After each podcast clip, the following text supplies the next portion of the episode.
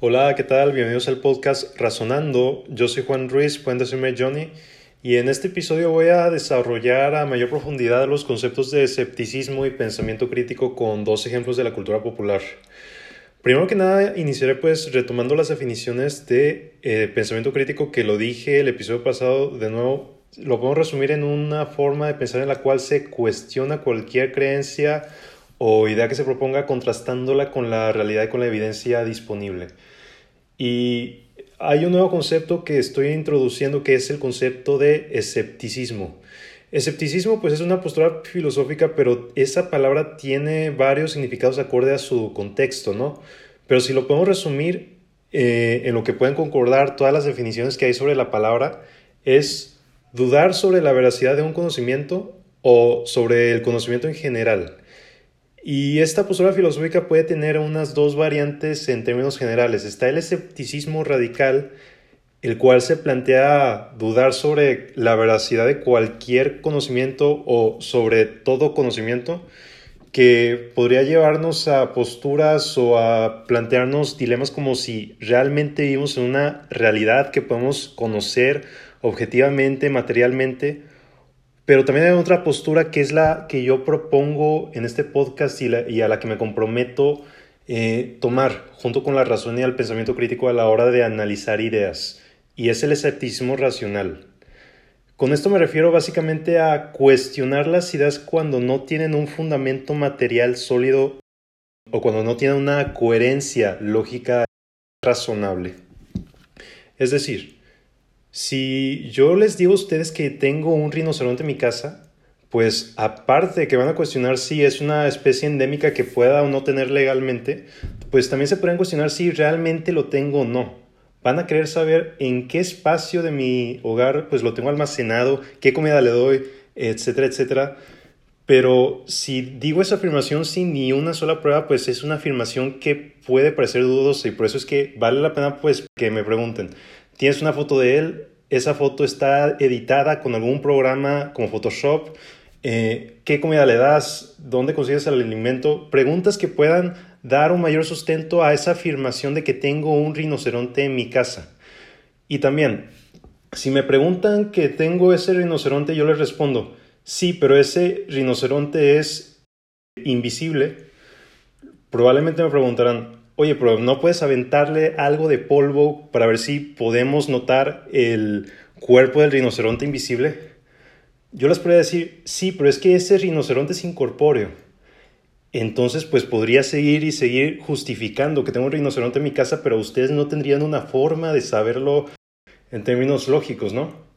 Y bueno, aparte de que esa es una forma de pensar que implica una falacia doc, quiero decir que como yo no he sido capaz de responder a un contraargumento que ustedes me pueden decir, debido a mi incapacidad de responder a ese contraargumento, me saco de la manga una nueva forma de justificar mi punto original, pero el punto central es que no he respondido al contraargumento que ustedes me dijeron a mí.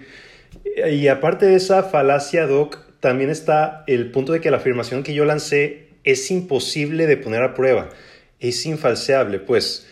Y las afirmaciones que son infalseables puede sonar que tienen una lógica enormemente coherente, que tienen una veracidad increíble, pero no.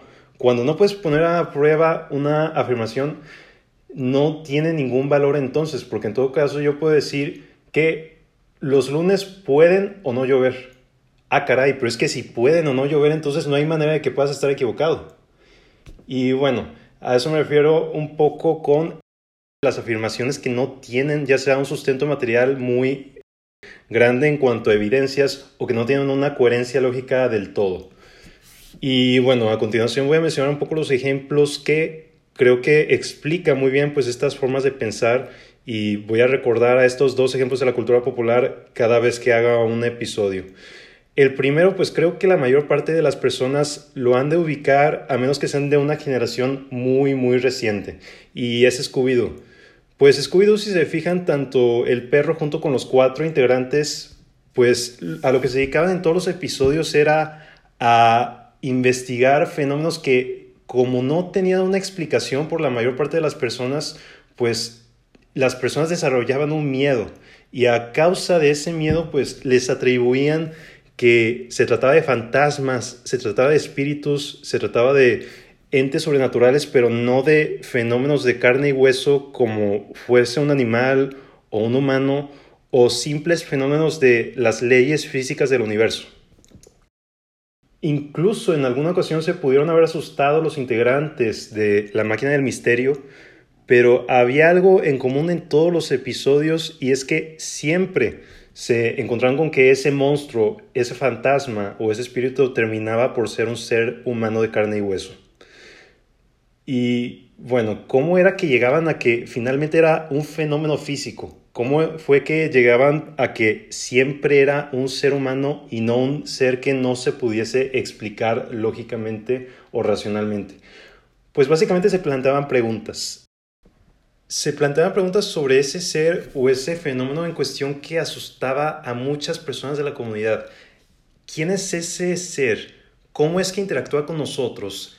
¿Qué mecanismos utiliza para sus actos exactamente? ¿En qué lugares se ubica y por qué no siempre se presenta de las mismas formas?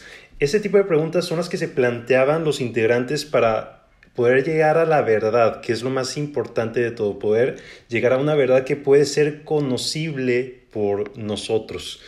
Y conforme se van cuestionando y encuentran respuestas que van indicando que hay una hipótesis con mayor sustento, es esa manera en la que se puede llegar a la verdad y en esa serie de televisión de niños pues se demuestra muy bien que es el caso. El segundo ejemplo, pues bueno, antes que nada quiero darle un reconocimiento a otro pensador crítico en redes sociales que se llama Mauricio José Schwartz porque él precisamente fue el primero que tomó en cuenta pues este ejemplo de la cultura popular y tiene una serie de videos muy recomendables que se llama El rey va desnudo. El ejemplo de la cultura popular en este caso es un cuento clásico de niños que se llama El traje nuevo del emperador. El cuento se trata de un monarca que gastaba sus fortunas en trajes que fueran muy llamativos, con tal de que pudiera derrochar su belleza ante los súbditos de su pueblo.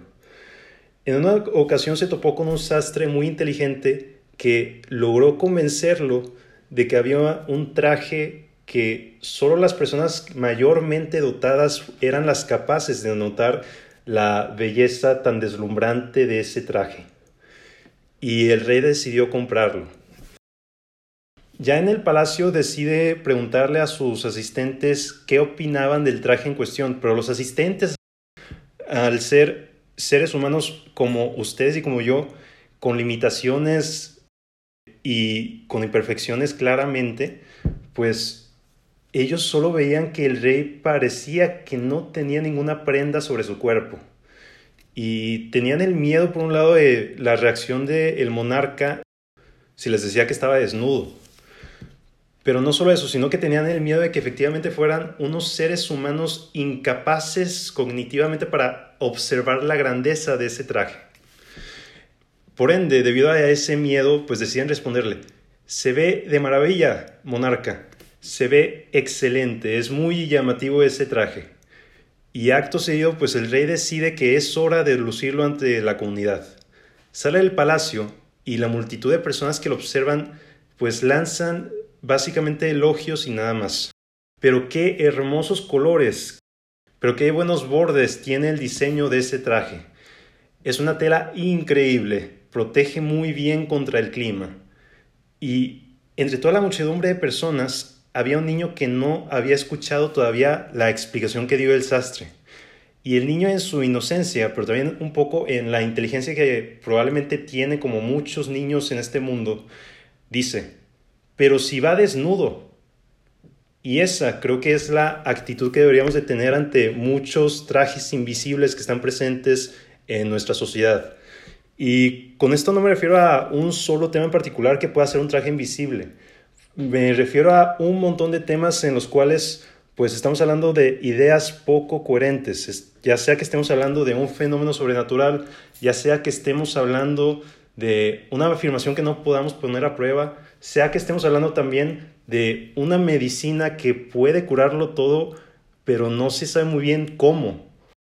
O unas ideas políticas que tengan una ética enormemente cuestionable, que tienen la brillante idea de tratar a todos los seres humanos como casi cualquier cosa menos como iguales, pero también pueden aplicar para ideas políticas que prometen el cielo en la tierra, que prometen soluciones totalmente perfectas a costa de muy poco, de casi nada.